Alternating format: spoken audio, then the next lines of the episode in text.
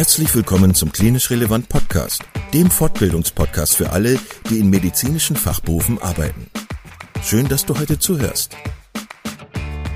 In unserem Podcast möchten wir dir medizinisches Fachwissen vermitteln, das du unmittelbar in deinem klinischen Alltag für deine PatientInnen gebrauchen kannst.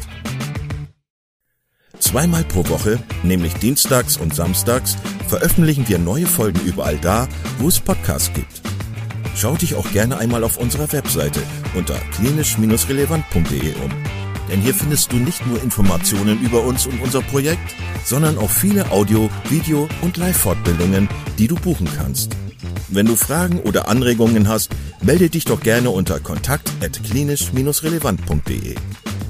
Und nun wünschen wir dir viel Spaß und viele Erkenntnisse bei unserer heutigen Podcast-Folge. Heute mit Dr. Sandra Schneider aus dem Institut für Hygiene und Umweltmedizin an der Charité in Berlin zum Thema Antibiotic Stewardship. Liebe Sandra, herzlich willkommen. Lieber Kai. herzlich willkommen im Klinisch Relevant Podcast. Schön, dass hallo. du da bist. Hallo, hallo. Vielen Dank für die Einladung. Sehr gerne. Das war ja ein lustiger Weg, ähm, wie du zu uns oder wir zu dir gefunden haben. Wir haben uns ja über ähm, Social Media bei Twitter kennengelernt. Genau. Ähm, sch schön, dich jetzt zu sehen, also dein, dein Gesicht zu sehen und deine Stimme zu hören. Ja, ähm, gleichfalls. Sandra, möchtest du, bevor ich jetzt irgendwelche großen Reden schwinge, möchtest du kurz dich mal vorstellen und ähm, erzählen, was du machst im, im Alltag, im beruflichen Alltag? Ja, gerne. Also ich bin, ähm, genau, äh, mein Name ist Sandra Schneider. Ich arbeite in der Charité im Institut für Hygiene und ähm, Umweltmedizin, also eigentlich Hygiene vor allen Dingen, Krankenhaushygiene, bin aber von der Ausbildung her Internistin und ähm, mache ähm, im also in dem Institut ähm, schwerpunktmäßig halt so Antibiotika-Projekte, also wo es halt vor allen Dingen darum geht, ähm, Antibiotika rational einzusetzen ähm, und eben um so Antibiotic Stewardship Aspekte, also um den achtsamen Umgang mit Antibiotika. Und zwar letztendlich mit dem Ziel, was ja für uns aus hygienischer Sicht sehr wichtig ist, ähm, die zunehmenden Antibiotikaresistenzen einzudämmen. Denn das ist, muss man sagen, auch eine äh, der großen Bedrohungen unserer Zeit in der Medizin. Das hört man ja immer mal so wieder und dann schiebt man es wieder so weg. Aber ähm, wenn man dann äh, Patienten mit äh, resistenten Erregern hat, dann merkt man erst, ähm, wie wichtig und in wie vielen ähm, Sparten auch die Antibiotika so wichtig sind. Also man kann zum Beispiel keine Transplantationen mehr machen, wenn man keine wirksamen Antibiotika mehr hat und so weiter.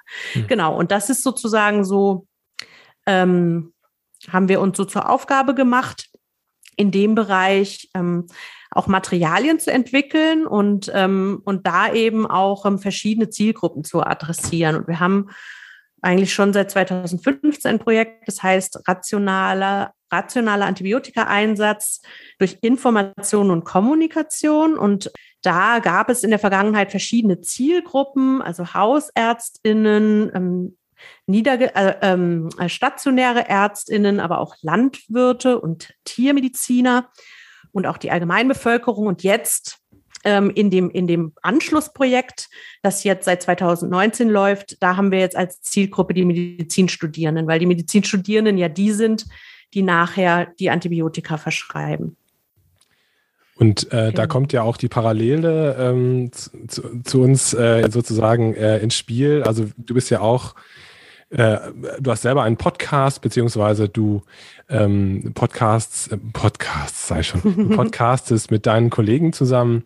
Genau. Und ähm, ja, da sind wir auf euch aufmerksam geworden und ja, du hast es schon gesagt, also diese, diese Bedrohung in Anführungszeichen durch Resistenzen oder multiresistente Keime, das ist ja was, was äh, jeder mal mitbekommen hat äh, in der Klinik und was einem doch auch ganz schön Angst machen kann.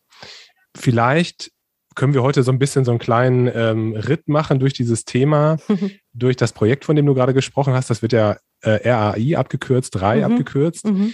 vielleicht kannst du immer mal so ein bisschen darauf hinweisen, was ihr da so macht und ähm, welche Angebote es da vielleicht gibt für denjenigen, der da ein bisschen tiefer reingehen möchte und ein bisschen was nachschauen möchte. Wenn wir jetzt noch mal kurz über Antibiotika an sich sprechen, hm, wir werden jetzt keine Einteilung hier vorlesen äh, oder irgendwelche ähm, tiefgehenden ähm, Besprechungen machen, wie die ganzen Medikamente, Antibiotika wirken. Aber trotzdem wäre es total interessant, nochmal so ein bisschen so einen Überblick zu bekommen über die Medikamente, über die, äh, über die Antibiotika, wie man die einteilen kann und wie vielleicht so aus deinem Alltag die Einteilung Sinn machen könnte. Weil du bist mhm. ja keine Mikrobiologin, du bist, äh, du bist in der Hygiene, du bist Internistin. Das heißt, du hast einen sehr klinischen Zugang zu dem ganzen äh, Geschehen, sage ich, gehe ich mal von aus. Mhm. Was sind so, was sind so interessante Einteilungen, die man da so treffen könnte? Vielleicht auch eine andere Perspektive auf Antibiotika. Genau, also erstmal ähm, sind Antibiotika sind ja ähm, Stoffe, die halt also entweder ähm, synthetisch hergestellt oder ähm, am Anfang ja auch ähm, natürlich hergestellt. Also sind ja auch natürliche Stoffe. Penicillin kommt ja ähm, aus einem Schimmelpilz und wurde erstmal nur durch Zufall gefunden. Also Stoffe, die gegen Bakterien wirken und ähm, optimalerweise gegen die menschliche Zelle nicht. So. Und ähm, über den Wirkmechanismus hat man eigentlich auch ähm, so eine Einteilung oder so eine, so eine klassische Einteilung, ähm, wo man halt guckt, wie wirken die. Also ein Großteil wirkt direkt auf die Zellwand. Das sind die Beta-Lactam-Antibiotika. Das ist ja eigentlich so die allergrößte und für uns auch wichtigste Gruppe. Und die Glykopeptide. Und die machen einfach quasi die Zellwand kaputt und damit sind die Bakterien tot. Die wirken also bakteriezid. Und dann hat man eine weitere Gruppe, die wirken auf die Zellteilung, auf die DNA-Replikation. Da gehören die Fluorchinolone dazu, auch eine sehr wichtige Gruppe. Äh, da gehört das Metronidazol dazu, das Rifambicin. Ähm, und wenn die sich nicht teilen können, dann sterben die auch relativ schnell. Die sind auch bakteriezid. Und dann hat man Gruppen, die wirken auf die Proteinsynthese, setzen am Ribosom an und da gehören die Aminoglycoside dazu, die Makrolide, das sind ja auch sicher Klassen, die den meisten bekannt sind. Ähm, da gehört auch das Doxazillin dazu und das Clindamycin. Und die wirken überwiegend bakteriostatisch. Und dann das vierte ist so der Folsäurestoffwechsel als Ansatzpunkt. Ähm, da wirkt so das, äh, die Sulfonamide und das Trimetoprin, das Cotrim wirkt da. Das heißt, an dem, was ich jetzt gesagt habe, sieht man schon, es sind eigentlich schon zwei Einteilungen. Das eine ist über den Wirkmechanismus, das andere ist so dieses Bakteriozid, bakteriostatisch, was aber auch so ein bisschen fließende Übergänge hat und was auch nicht, also jetzt immer so relevant ist. Ähm, was man aber schon sagen kann, ist, so die aller, aller relevanteste ähm, Gruppe für uns sind schon die Beta-Lactam-Antibiotika weil die einfach sehr, sehr effektiv sind. Und unter denen hat man ja aber nochmal verschiedene. Da hat man die Penicilline, die sich auch nochmal sehr weit aufdröseln. Also das ist schon mal so eine sehr wichtige, große Gruppe. Und ähm, wir wollen ja nicht so viel auf Wirkspektren eingehen, ne? aber da muss man zum Beispiel auch wieder sagen, da würde es nämlich dann jetzt kompliziert werden, weil innerhalb dieser Gruppe fängt es bei Penicillinen an, die nur ganz schmal im Gram-positiven Bereich wirken und dann wird es über die Cephalospor Cephalosporine zu den Carbapenemen hin immer, immer breiter in den Gram-negativen Bereich auch. So, genau. Und das haben wir aber eben gesagt, das können wir nicht so weit jetzt hier ausdehnen, weil da kann man im Podcast gar nicht gut folgen. Und äh, da haben wir eben auch deswegen ähm, andere Formate. Also auch wir behandeln das eigentlich so nicht im Podcast, sondern wir haben einen strukturierten Online-Kurs, wo man sich das angucken kann.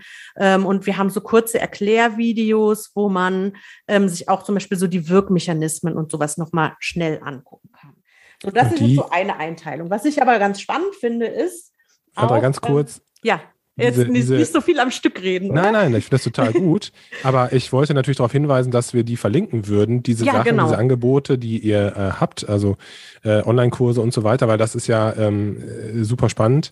Äh, aber ich wollte dich jetzt nicht unterbrechen, Entschuldigung. Nee, aber, aber immer gerne unterbrechen. Also ich meine, ich, ich habe ja sonst, habe ich ja, das muss man ja auch dazu sagen, in unserem Podcast habe ich ja immer die andere Rolle. Also ich du bin ja der Host, Host ja. und wir laden uns da ExpertInnen ja. ein die dann wirklich richtig Ahnung haben. genau.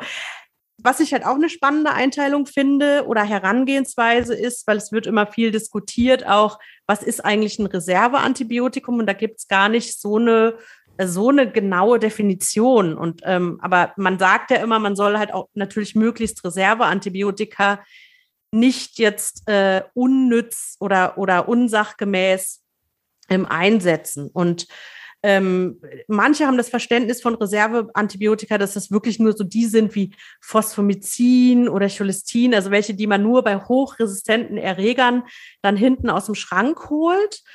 Aber es gibt auch einen ganz anderen Blick darauf. Und zwar äh, gibt es von der WHO gibt es eine Einteilung, ähm, wo die halt definiert haben, ähm, critically important antimicrobials for human medicine, also für den humanen Gebrauch, weil Antibiotika werden ja auch zum Beispiel in der Tiermedizin eingesetzt. Und und bei diesen Critical Important haben sie nochmal die Highest Priority ähm, definiert, also das, was sozusagen sehr, sehr wichtig ist für die, für die Menschen halt, also womit man halt wirklich die schweren Infektionen behandelt. Und dazu gehören dann halt ähm, Cephalosporine der Gruppe 3 und 4 und jetzt die neueren der, der Gruppe 5 auch. Dazu gehören Glykopeptide, also das Vancomycin zum Beispiel.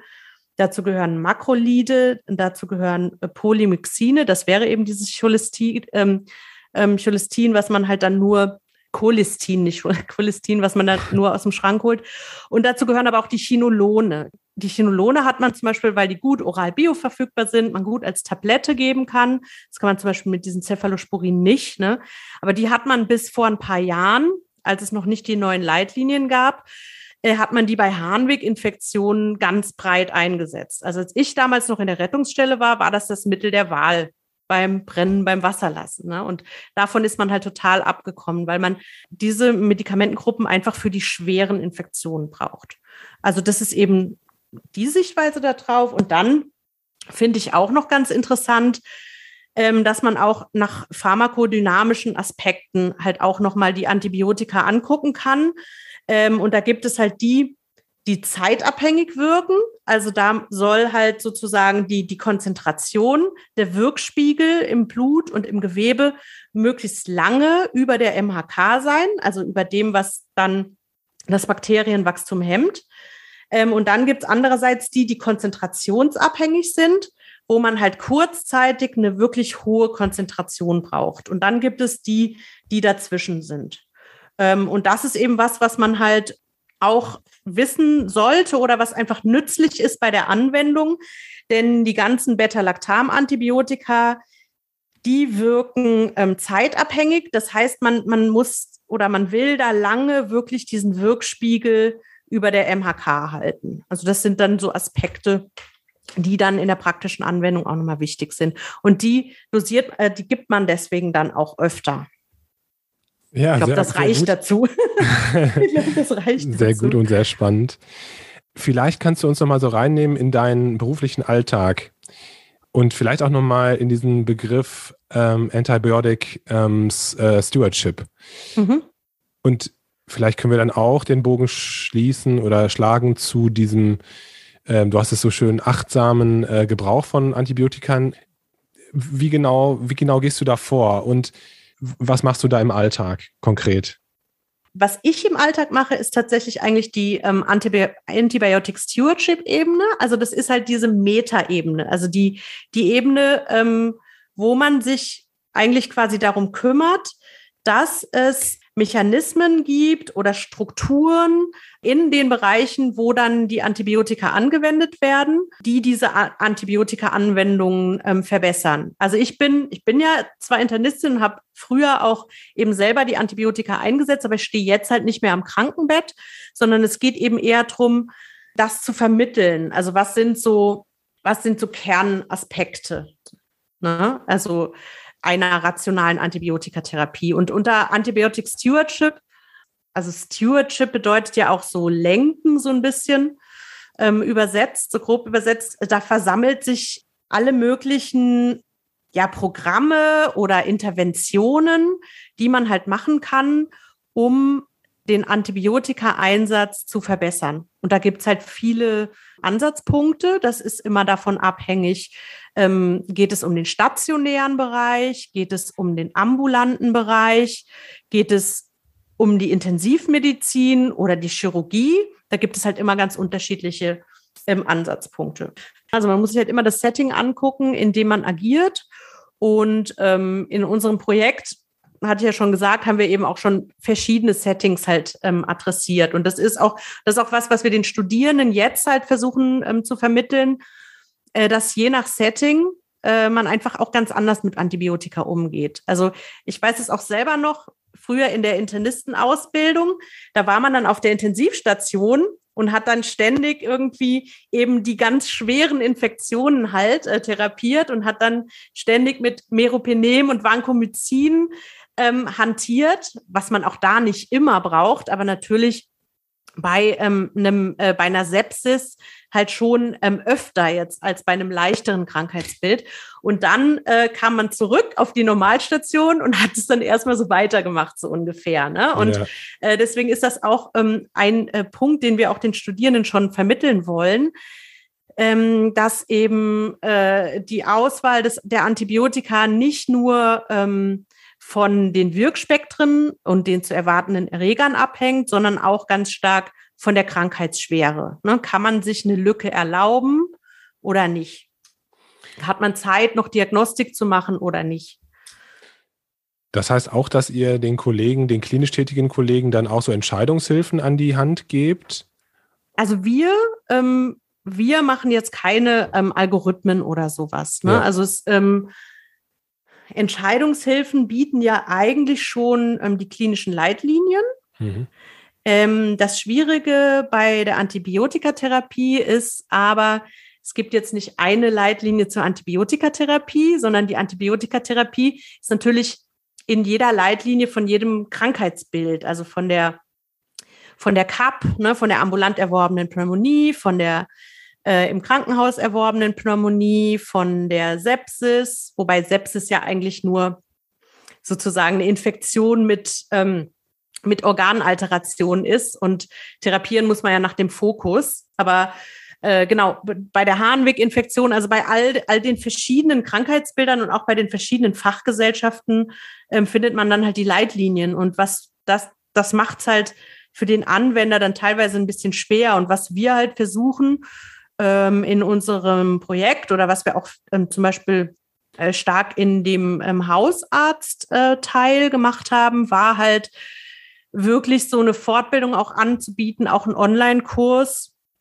ähm, den man auch noch sehen kann, der halt einfach zu den häufigen Krankheitsbildern in der Hausarztpraxis dann die Leitlinien halt ähm, zusammenfasst. Also, also das halt sozusagen nochmal noch mal wiedergibt. Aber wir machen jetzt keine ähm, Algorithmen und wir sind tatsächlich auch nicht die, ähm, die jetzt ähm, die krankenhausinternen Leitlinien machen. Also das ist ja auch, das ist auch ein Antibiotic Stewardship Aspekt, also dass man halt für äh, immer für sein eigenes Krankenhaus auch nochmal möglichst Leitlinien anpassen soll. Das sollte halt das ABS-Team machen, das es in vielen Krankenhäusern mittlerweile schon gibt, aber in vielen auch nicht. Und das ist bei uns sozusagen durch die Infektiologen federführend sozusagen geführt. Ne? Und da sollte dann auch ein Krankenhaus sozusagen, ja, wie halt so ein Leitfaden machen, was ist jetzt vor dem Hintergrund unserer ähm, Resistenzsituation, sind jetzt die Mittel der ersten, zweiten Wahl vor dem Hintergrund der nationalen Leitlinie dann angepasst auf die lokale Situation. Das wäre eben auch ein Antibiotic Stewardship Aspekt. Bevor, genau. ich, den, bevor ich den Gedankengang ver, äh, vergesse, ähm, beinhaltet das auch, dass ihr sowas wie ein Monitoring durchführt, also dass ihr okay. sozusagen guckt, welche, welche Antibiotika werden eingesetzt oder sind konkret eingesetzt ja. worden und wie war der Erfolg oder, oder war das mhm. jetzt sinnvoll? Also ja. macht man das auch? Ja, das macht man. Also äh, man macht eine ähm, Antibiotika-Verbrauchs-Surveillance mhm. nennt sich das. Also Surveillance heißt ja sowas. Äh, Überwachung. Beober Überwachung heißt es eigentlich übersetzt, ne? Genau. Ähm, wir machen das in der Krankenhaushygiene, machen wir auch viel äh, Surveillance bei, ähm, also Erreger-Surveillance oder Infektions-Surveillance, aber ähm, bei den Antibiotika, da ähm, misst man halt einfach den Verbrauch. Und zwar ähm, von allen Antibiotika ähm, über das ganze Jahr und das ist, wird dann aufgedröselt nach den einzelnen Antibiotikaklassen und ähm, bis auf Wirkstoffebene. Und das ist sogar mittlerweile gesetzlich vorgeschrieben, dass man das macht. Also das muss eigentlich jedes Krankenhaus machen. Und führt das auch zu einer, zu einer Rückkopplung? Also führt das auch zu einer ähm, veränderten Verhaltensweise im nächsten Jahr dann vielleicht? So? ja, also tatsächlich ähm, ist es so, dass ähm, also bei uns im Haus, da gab es, also mittlerweile ist es, wie gesagt, äh, gesetzlich vorgeschrieben, aber bei uns im Haus, ähm, da gab es so, ein, so einen Vorläufer, SARI, äh, Surveillance ähm, von Antibiotika und Resistenzen auf Intensivstationen ähm, worauf das aktuelle Surveillance-System jetzt auch aufbaut. Und äh, damals, als da dann so eine Gruppe von Intensivstationen ähm, mitgemacht hat, ihren Antibiotikaverbrauch erfasst hat ähm, und man das dann auch rückgemeldet hat, da konnte man wirklich sehr gut eigentlich sehen auf vielen Stationen, dass alleine schon dadurch, dass die ihren, also gesehen haben, sie sind an der Stelle höher als der Durchschnitt, weil bei solchen Surveillance-Systemen ist immer das Benchmarking wichtig, nur dass man sich vergleicht.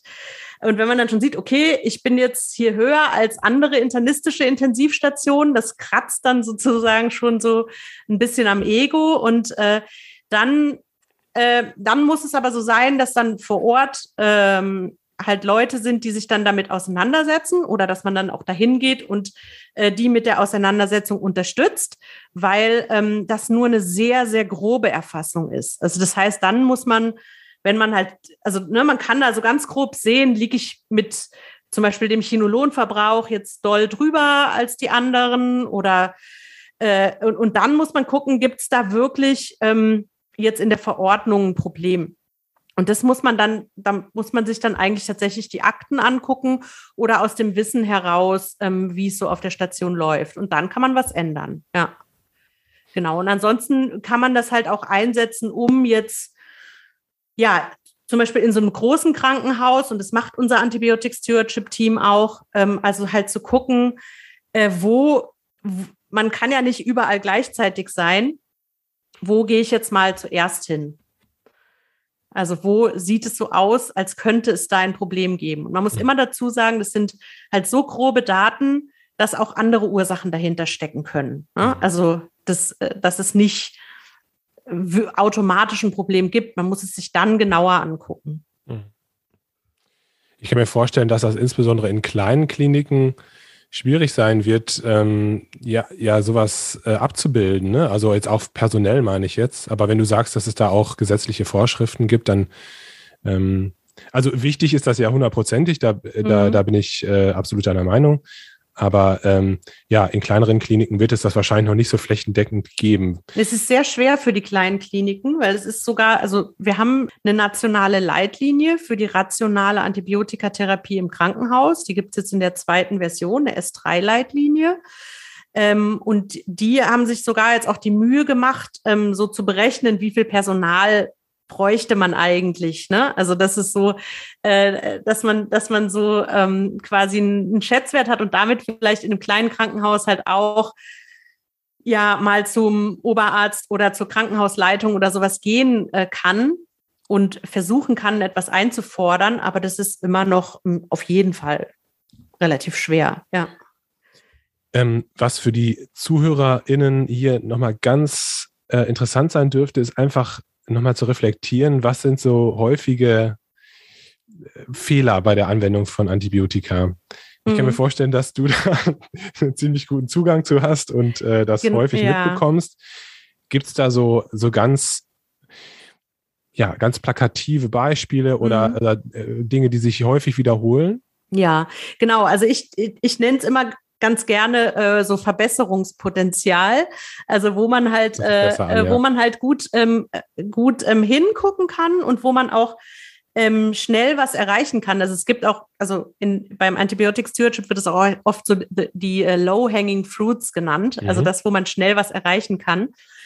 Ähm, und ein ganz äh, großes Thema ist zum Beispiel in der Chirurgie die perioperative Prophylaxe. Also perioperative Prophylaxe sagt ja schon, es ist eigentlich, also sind eigentlich Antibiotika, die während der Operation gegeben werden. Ähm, und es ist aber so, ähm, nach Erhebungen, nach der letzten Erhebung von 2016 europaweit, ähm, äh, weiß man, dass immer noch über 50 Prozent dieser perioperativen Prophylaxen fortgeführt werden nach der, ähm, nach der OP. Und das bräuchte man nicht. Also das könnte man sozusagen sparen. Das ist, sind Antibiotika, die einen Selektionsdruck auf den Darm machen, die ähm, potenziell Nebenwirkungen machen beim individuellen Patienten und die dem Patienten oder der Patientin aber nichts nützen. Also bezüglich der Wundinfektionen, die die perioperative Prophylaxe eigentlich vermeiden soll. Also das ist was, ähm, genau, wo man eigentlich theoretisch ganz leicht ansetzen könnte und einfach das wirklich nicht mehr macht. Darf ich ganz kurz dazwischen fragen? Mhm. Das heißt, äh, die Praxis der perioperativen ähm, Prophylaxe, die ist an sich jetzt nicht zu kritisieren, sondern dass das Medikament einfach zu lange weitergeführt wird. Mhm. Also aus welchem Grund auch immer. Also bei der Praxis der perioperativen Prophylaxe gibt es auch Verbesserungspotenzial, aber das, wo man wirklich also am meisten Schaden mit anrichtet und am schnellsten was verbessern könnte, ist eben, dass man das auf keinen Fall hinterher weiterführt, wenn es nicht eine Therapieindikation gibt. Das gibt es natürlich auch. Ne? Wenn man jetzt einen, Ruptur, also einen Blinddarmdurchbruch hat, dann hat man Eiter im Bauch und dann hat man eine Infektion und die behandelt man hinterher. Mhm. Da muss man dann aber auch oft auch das Antibiotikum dann wechseln und man muss dann die Indikation dann auch definieren. Was aber in, im Alltag halt oft passiert, ist einfach die perioperative Prophylaxe einfach noch weitergegeben wird. Aus einem Gefühl heraus, äh, dass das, das was hilft. bringen könnte. Ja, ja, ja. Und genau. Und während der OP, da geht es vor allen Dingen darum, dass es richtig organisiert ist, dass der Anästhesist, die Anästhesistin das Antibiotikum gibt, weil der Chirurg, die Chirurgin sich gar nicht darauf konzentrieren können ähm, dass es äh, kurz vor Schnitt gegeben wird und so weiter. Also dass es dann da ist, wenn es gebraucht wird und nicht irgendwie einen halben Tag vorher auf der Station. Also das wäre was ähm, in der Chirurgie. Äh, dann so auf der Station, auf Stationen ist es so, dass ähm, man vor allen Dingen ähm, an der Dauer ganz viel noch einsparen kann. Also es werden, es wird sehr oft werden die Antibiotika ähm, zu lang gegeben aus verschiedenen Gründen.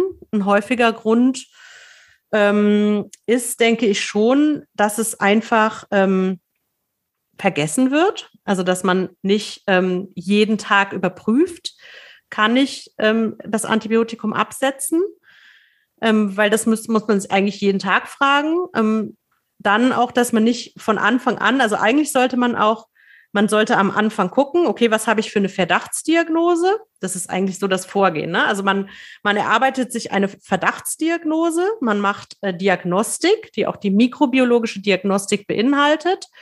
Ähm, man fängt dann, wenn es notwendig ist, eine kalkulierte Therapie an.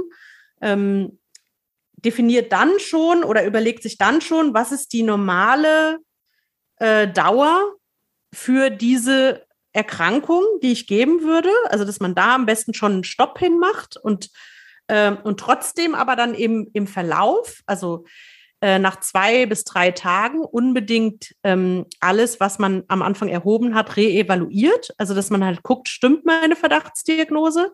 Weil das ist halt ein Punkt, dass sich dann ähm, teilweise, man muss ja manchmal am Anfang schnell sein, ne? aber äh, wichtig ist, dass, dass man dann guckt, hat sich die Diagnose eigentlich bestätigt. Also es wird dann halt teilweise einfach äh, weiter therapiert, obwohl eigentlich ziemlich sicher ist, dass gar kein bakterieller Infekt vorliegt.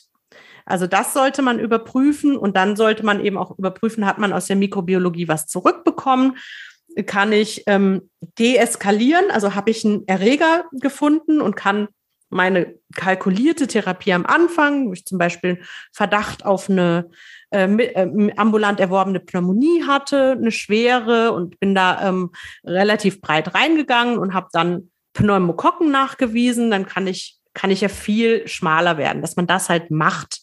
Und äh, eben am Schluss, dass man dann auch, wenn es dem Patienten besser geht, ähm, auch wieder das Antibiotikum aufhört. Und da ist es bei den meisten Erkrankungen, ähm, geht der Trend ähm, zu, zu immer kürzer auch.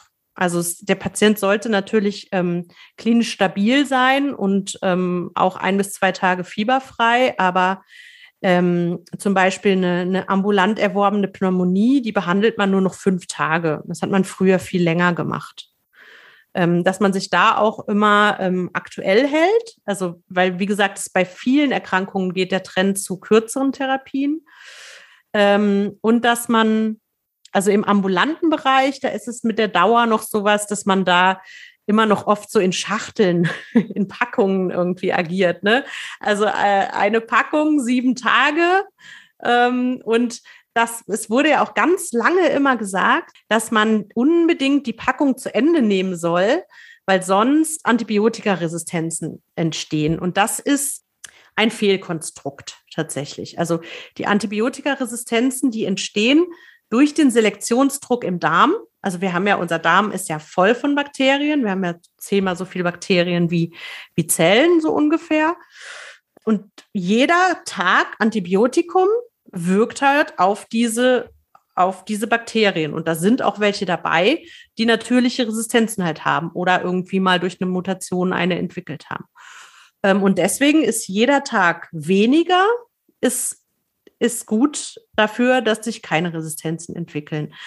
Ähm, und dieses Packung nicht zu Ende nehmen, das ist Quatsch. Also wenn ich nach zwei Tagen sehe, es ist, äh, es ist doch kein bakterieller Infekt. Also vielleicht war ich am Anfang unsicher äh, und habe dann doch mal mit Verdacht auf Pneumonie ähm, was gegeben. Dann stellt sich aber im Röntgenbild raus oder auch, ich habe auch noch Blutwerte gemacht ähm, dass es doch nicht so schlimm ist, dann kann man es auch wieder absetzen. Habe ich bei meinem Sohn auch schon selber gemacht. Mein, äh, also der Papa war beim Kinderarzt mit so ein bisschen Ohrenweh und ich dachte eigentlich nur wegen dem Hören, okay, schicke ich ihn mal hin. Ich war nicht mit.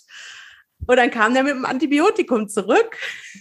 Und ich dachte so, hä? Und ähm, ja, also die, die Kinderärztin hatte irgendwie, also man gibt ja bei über Zweijährigen bei einer Otitis Media eigentlich nicht mehr einfach so ein Antibiotikum, so wie früher. Und äh, da gibt es halt so Red Flags, also ne, wenn es irgendwie so Verdacht auf Mastitis ist. Und irgendwie hat er da ein bisschen Aua gesagt, als sie da hingedrückt hat. Genau, und dann bin ich aber zwei Tage später wieder hin zu der auch also der Kinderärztin, die ihn auch ein bisschen besser kennt. Genau. Und dann hat die auch gesagt, nö, brauchen wir nicht mehr. Und dann haben wir es halt abgesetzt. Und früher hätte man eben gedacht, äh, ja, jetzt muss ich das aber die sieben Tage nehmen oder so. Das ist überhaupt nicht mehr so. Äh, was halt auch ähm, einfach äh, viel zu häufig noch ist, ist, dass man eben äh, halt etwas mit Antibiotika behandelt, was einfach kein bakterieller Infekt ist. Und das ist eben äh, gerade im ambulanten Bereich, gerade bei Atemweginfektionen, gibt es da sehr viel Einsparungspotenzial. Also da ist ähm, bei den, bei ansonsten Gesunden mit so Husten, Schnupfen, Heiserkeit, sage ich jetzt mal so, die brauchen eigentlich fast nie ein Antibiotikum. Und da, ähm, ja, ist immer noch so, das hört man ja auch ganz oft, also, oder ich weiß nicht ganz oft, aber ich kenne es so aus dem Bekanntenkreis, dass dann so gesagt wird, ja, jetzt äh, jetzt ist es eine Bronchitis geworden, deswegen äh, habe ich jetzt ein Antibiotikum bekommen. Und ich denke dann immer nur so, ja, also Bronchitis ist einfach äh, in über, also das gehört einfach zu dem Symptomkomplex Common Cold dazu, also eine akute Bronchitis und ist in über 90 Prozent der Fälle viral bedingt. Ja. Und äh, genau, das sind, das sind so, äh, so Erkrankungen, wo man auf jeden Fall viel einsparen kann. Und genau, dann gibt es, was auch noch sowas ist, wo man, äh, ist, ist die asymptomatische Bakteriurie. Also äh, Bakterien im Urin ohne Symptome behandelt man nicht. Also außer vor urologischen Eingriffen oder äh, bei Schwangeren ist es noch ein bisschen in Diskussion. Aber ansonsten behandelt man die nicht. Also am besten testet es man sie auch gar nicht. Dann, also ohne Symptome braucht man eigentlich nicht zu testen. Aber es kann natürlich sein, dass man Ustix aus anderen Gründen macht. Ne? Man äh, kann ja auch äh, einen Verdacht auf eine Glomerulonephritis oder was anderes haben und will auf, aus anderen Gründen ähm, ne, sehen, ob da jetzt Erythrozyten oder so drin sind und findet dann nebenbefundlich das andere. Aber ähm, genau, also das ist was. Und das, wenn man da wieder ins Krankenhaus geht, da ist es auch so, äh, man soll nicht einfach alle Materialien, also man, man soll mikrobiologische Diagnostik machen im Krankenhaus. In der Hausarztpraxis braucht man es oft nicht, ne? aber im Krankenhaus soll man bei schweren Infektionen immer mikrobiologische Diagnostik machen. Aber ähm, angelehnt an die Arbeitsdiagnose. Also nicht einfach alles abnehmen, irgendwie den oberflächlichen Wundabstrich, der gar nichts aussagt und der dann nachher aber zu einer Therapie von irgendwelchen besiedelnden Bakterien führt, zum Beispiel. Also, dass man, dass man unbedingt Diagnostik machen soll, auch unbedingt Blutkulturen, das ist ganz, ganz wichtig, ne, dass man sowas auch eben vor der Therapie macht bei den schweren Infektionen. Aber dass man jetzt nicht äh, ohne Not zum Beispiel Katheterurin nimmt, der sowieso sehr oft einfach Bakterien enthält, dass man nicht eine oberflächliche Wunde abstreicht, sondern wenn einen tiefen Wundabstrich macht oder intraoperatives Material nimmt, also möglichst etwas, was nicht so nah an der ähm, sowieso vorhandenen Besiedlung ist. Was ich hier mitnehme, gerade aus dem Gespräch mit dir, ist, dass äh, die, die Anwendung von Antibiotika eigentlich eine Wissenschaft für sich ist, ähm, dass das ganz viel äh, bedeutet, dass man auf dem aktuellen Stand bleiben muss, dass man einen Plan haben muss, dass man immer wieder reflektieren muss, brauche ich, brauche ich das Antibiotikum eigentlich noch? Ist das die richtige Substanz, die ich gewählt habe? Und das ist ja, wie gesagt, also das ist äh, so eine eigene kleine Kunst sozusagen der, der ärztlichen Tätigkeit. Ähm, und deswegen ist es, glaube ich, echt sehr hilfreich äh, und wünschenswert, auch für kleinere Kliniken oder auch für, für niedergelassene Kollegen, dass man da Beratungsmöglichkeiten hat. Und deswegen, also das finde ich super, dass ihr da reingeht in dieses, in dieses Thema.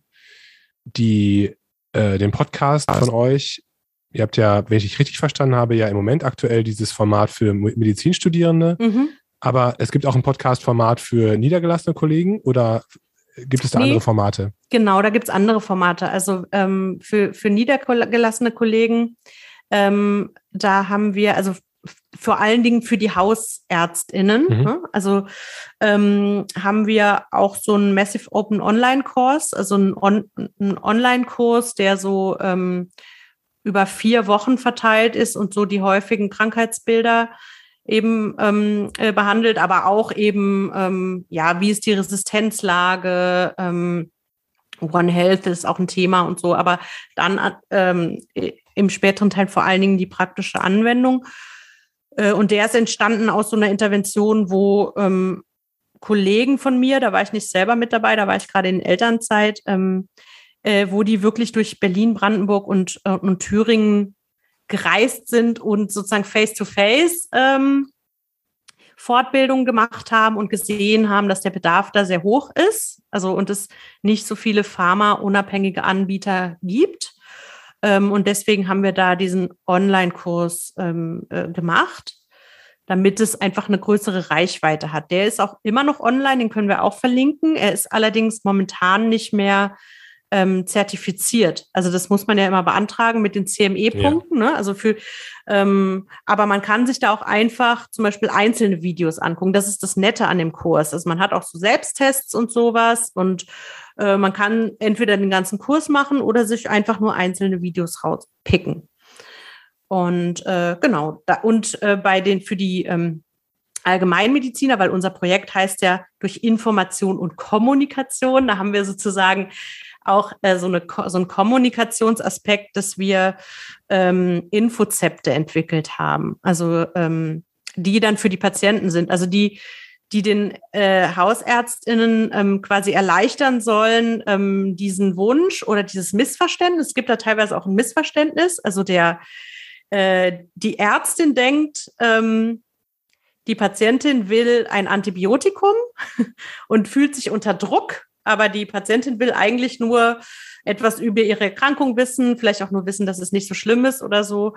Und da haben wir eben äh, für den Themenkomplex Atemweginfektionen ähm, so Infozepte entwickelt, die, ähm, also es gibt so welche, die sind schon vorausgedruckt, die kann man sogar in diesen, in diesen Rezeptdrucker stecken.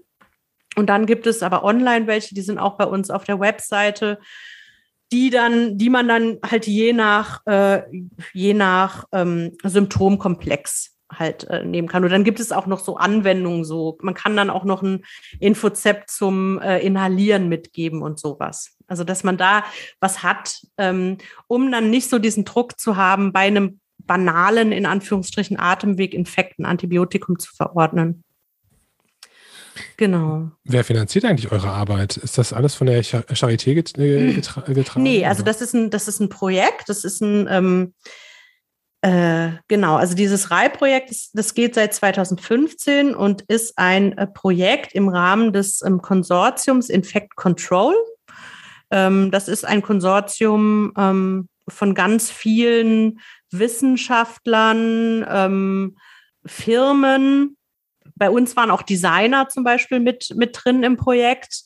Ähm, die, ähm, also dieses Konsortium, da geht es um Infektionsforschung in alle möglichen Richtungen. Also auch um Tuberkulose, also vom Tuberkulosemittel bis zu ebenso Kommunikationsgeschichten. Und, ähm, und unser Projekt ist in diesem Konsortium verortet und ähm, das Konsortium wird vom äh, BMBF, vom Bundesministerium für Bildung und Forschung ähm, gefördert. Okay. Genau. Und jetzt ist aber so langsam das auch am Ende. Schade genau, also wir sind am Ende angelangt mit der Förderung. Das ist schade, weil ja, das Thema endet ja jetzt nicht hier und ähm, hm, nee, genau. ich glaube, das ist dringend notwendig, dass, dass die Kolleginnen und Kollegen ähm, Hilfestellung bekommen und dass Menschen aufgeklärt werden darüber, wie, wie man mit den Antibiotika umgehen kann und soll. Auf jeden Fall, ja. Ähm, Sandra, vielen, vielen Dank, dass du heute da warst. Das war sehr viel Information, äh, aber schön verpackt, also mit Geschichten, so dass ich mir das alles gut vorstellen konnte. Und ich bin mir sicher, dass es den ZuhörerInnen auch genauso gegangen ist. Ähm, ich, ja, wir verlinken ganz wild zu euch rüber sozusagen, Sehr damit. Äh, die Leute sich das angucken können und anhören können. Ähm, und vielleicht darf ich dich ja nochmal einladen, weil ja, mir sind ganz viele andere neue Fragen aufgefallen, aber okay. man muss ja aufpassen, dass, äh, dass man sich hier nicht verrennt in dem Geschehen hier. Genau, dass, dass die ZuhörerInnen auch noch dranbleiben. Klar, gerne. Das wäre sehr nett. Ich wünsche dir noch einen schönen Abend. Bleib Danke dran an deiner wichtigen Arbeit und äh, ja, an dem Podcasten natürlich auch. Das fände ich, das fände ich gut. ja, ist für mich auch Neuland, aber macht auf jeden Fall Spaß. Total. Also vielen Dank und bis dahin. Ja, bis dann. Ciao. Tschüss.